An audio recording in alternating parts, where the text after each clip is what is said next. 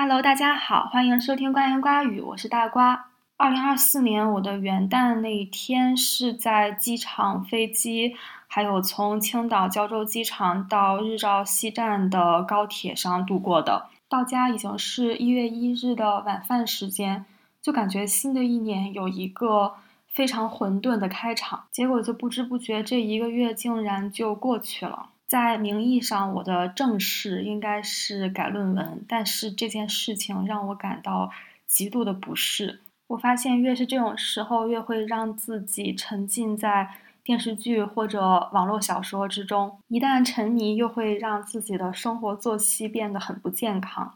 不过，尽管如此，最近也不是一无所得。我发现观鸟、自然观察的视角会让人重新观察、注意到周边的世界。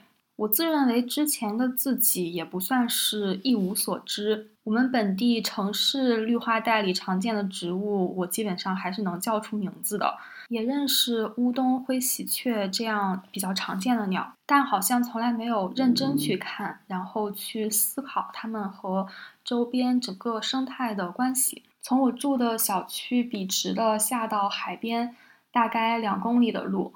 我之前经常的会去海边跑步，但是好像从来也没有注意过那里也生活了很多鸟。离我最近的海边有一片河道的入海口，浅滩上长了很多芦苇，这样的地方就有大量的鸭子、鹭鸟，还有鹬，就鹬蚌相争的鹬。几乎每次去都可以看见白鹭或者苍鹭站在水边，还有一次苍鹭就站在桥头上盯着水里面。后来我看书上说它有一个俗名叫老等，因为它总是长时间站在那里缩着脖子。它有一条黑色的眉纹，所以焦瓜给它起名叫佐罗。它真的是一种极其极其大只的水鸟，我感觉快有一米高。然后你接近它的时候，它比较警觉，会立刻的飞走。但是它飞得挺慢的，感觉在空中要摇摇晃晃好一会儿才能乘上风而去。所以我真的非常不理解，为什么此前我从来从来没有看到过佐罗鹭。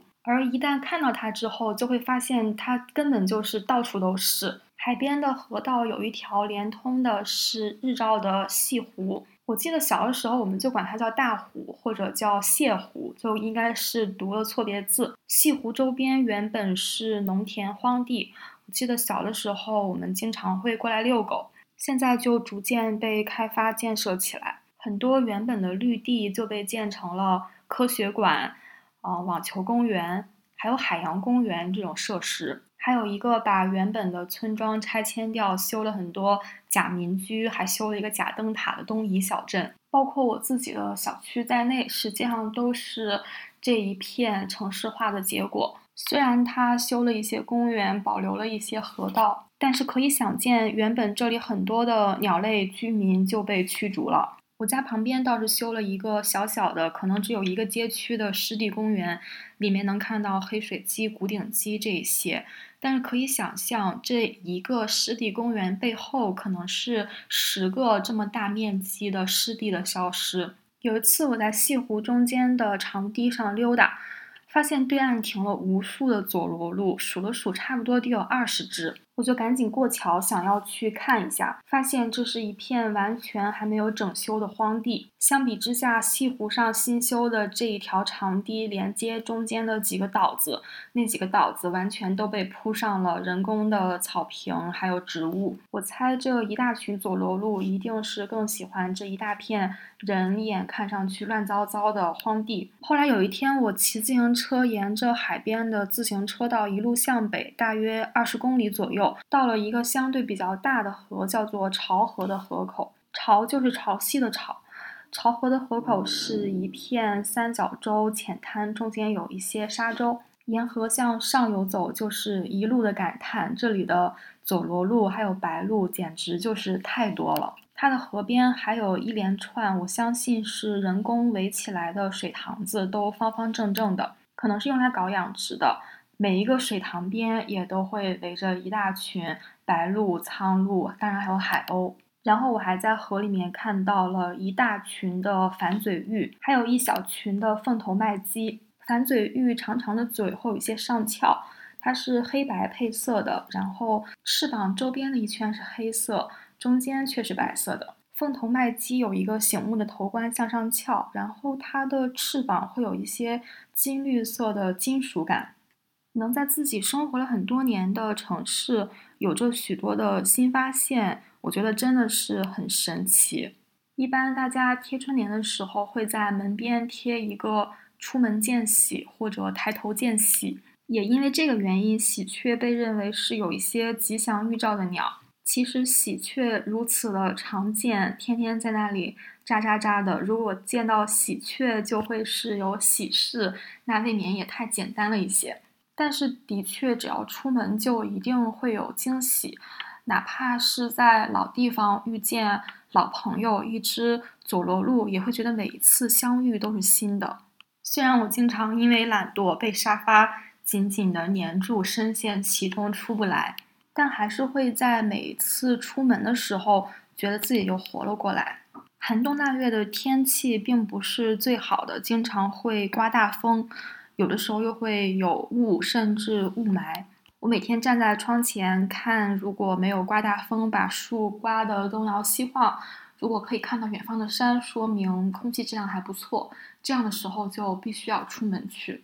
生活在城乡结合部，还是有很多的欢乐。我在的这一个街道下辖除了一个城市社区，其他的全部都是村子。向北八百米就是一个集。有意思的是，这个集原本依托的村庄滩溪村，实际上已经拆迁改成住楼了。但是他们村的这个集还是保留了下来。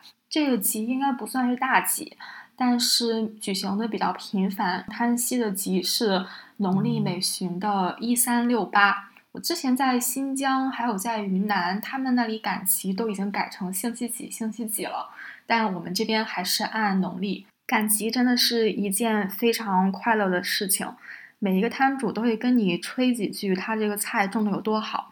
像有一次我去买霉豆，霉豆就是芸豆一种豆角，那个卖霉豆的老奶奶就说他们家的豆角跟土豆一起煮，土豆都煮烂了，豆角还没有烂。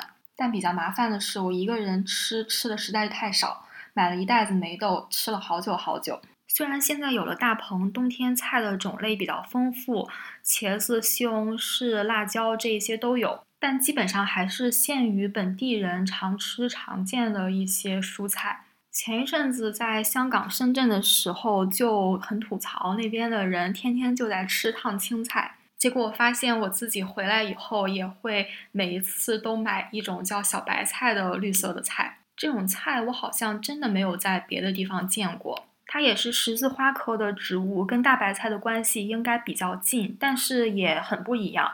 口感非常的清甜，叶子是翠绿的，它的形态有一点点像油菜或者说上海青，但是比它要高大一个号码。它冬天卖的比较贵一点，可能要三块五，夏天就只要一块钱一斤。一种非常常见的做法叫小豆腐的，就是用榨豆浆剩下来的豆渣煮小白菜。我也是每隔几天会用本地的黄豆榨豆浆，剩下的豆渣如果有小白菜的话，就做成小豆腐；如果没有的话，就揉到面团里做馒头。之前大半年在加拿大的时候，沉迷于做面包，而且我是一个。早饭习惯于吃面包的人，竟然有半年的时间几乎没有在店里买过面包，全部吃的都是自己做的。我做的椰蓉面包、抹茶面包、豆沙面包也都获得了大家的一致好评。结果回家以后，不知道为什么这个面包脑袋就完全的熄火了，而且家里有两袋子的面粉，就天天做馒头吃馒头。实际上，本地的面粉大部分是中筋粉。如果要做面包的话，需要买专门的高筋粉，还需要买黄油，这都并不是本地人习惯的食材，就会觉得没有这个必要。同样的道理，我之前早餐的时候会用酸奶配面包，回家之后就非常自然的忘记了酸奶这件事情，每天都在吃小米粥。日照的小米真的特别好，它煮出来的颜色很黄，然后口感很糯很浓郁。但是这个东西我不能带它出国，因为它是一种种子。总之，在一个地方就吃一个地方的食物，感觉其中的味道其实非常的丰富，而且很熨贴。再往北，正式出了城市规划的界限之后，就是一串的山以及山间的村子。日照的地形，具体而言叫树东丘陵。树是树河三点水一个算术的数，它比崂山那一边的胶东丘陵以及泰山那一边的鲁中丘陵都要低矮很多，大部分也就在一二百这样的海拔高度上。虽然比不上在云南或者一些地方推开窗子就能看到很高大壮观的山，但也是每天看着这一些小山头觉得很向往。离着最近的一座叫丝山，丝绸的丝，它上面应该是有一个军营驻扎，所以有非常好的水泥路盘山上去。因为它这个路很好，所以就有很多骑行的人会一路骑上去。但是应该上不到最顶，因为军营的地方是进不去的。这次回来探索了一个新的山，这个山原本的名字应该叫朱岭山，朱是朱红的朱，岭是山岭的岭，但是它被旅游公司开发成了一个景区，改名叫做了祝龙山。上山差不多有三分之二都是铺好的缓坡水泥路，只有在临近山顶的一段还是老路。筑路的材料也都是取材于脚下的石头。爬山爬到半山腰，向后一看，自己的来路竟然已经在非常远的地方。之后再爬到山顶，看向四周绵延的山脊、山间的村落以及远方的海，这些时候都会觉得心头一动。我接下来非常想开发的是爬野山的一些路线。因为旁边有很多山都没有被开发成旅游景区，这其实是一件好事。它里面也会比较的原生态。除了北边的潮河河口，南边还有一个富同河的河口，这个河口甚至有一个国家湿地公园，也非常想去探一探究竟。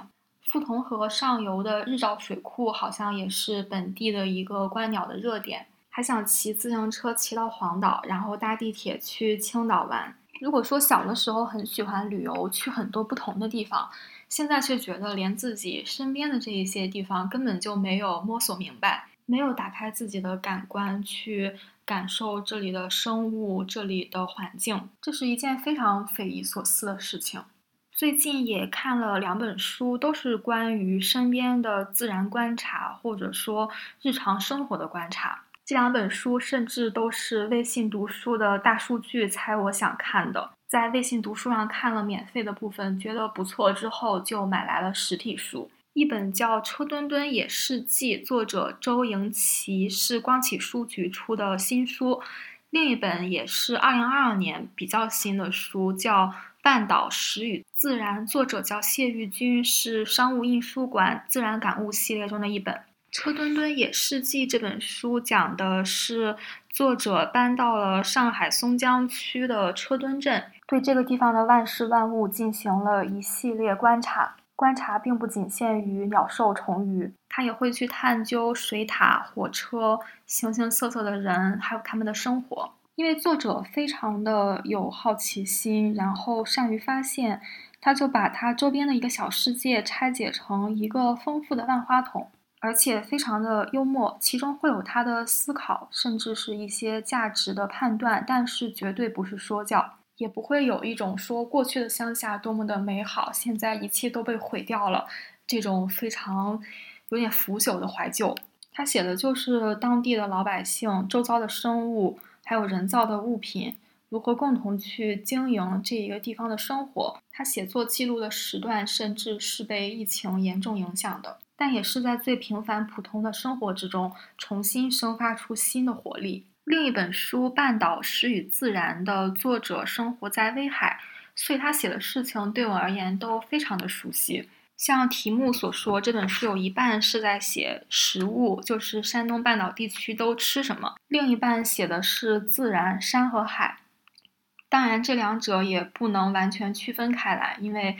坐山吃山，坐海吃海。食物本身是自然的馈赠，而去吃掉它是和自然建立亲密关系的一种方式。本地人吃的食物有非常强的季节性，作者就在书里花了很大的篇幅写威海的无花果。威海的青皮无花果和国外那一种紫红色的无花果，口感、味道都完全不一样。而且这个东西晒干了就失去灵魂，完全不是无花果的意思。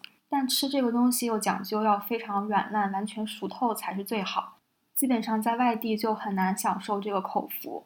有一次我从威海坐飞机去上海，临上飞机前买了一些无花果。然后摊贩会给你进行非常仔细的包装，最后套上一个塑料的硬盒子。但是到了地方还是要当天立刻的吃掉，不能再继续的放下去。作者说，有一些当地的小贩早晨带着两筐无花果坐船去海对岸的大连卖一天卖回来，能把这个船钱给覆盖掉。日照这边类似的是小樱桃，白天去买了来，当天最好就吃掉，不能再放到第二天。但小樱桃实在是太好吃了。基本上从四月中旬开始到五一这一段时间，每天都必须要吃上一盆，才能不辜负这一个季节。无论是看鸟、看花、挖野菜、吃水果，都是一种一直在追着季节跑的感觉。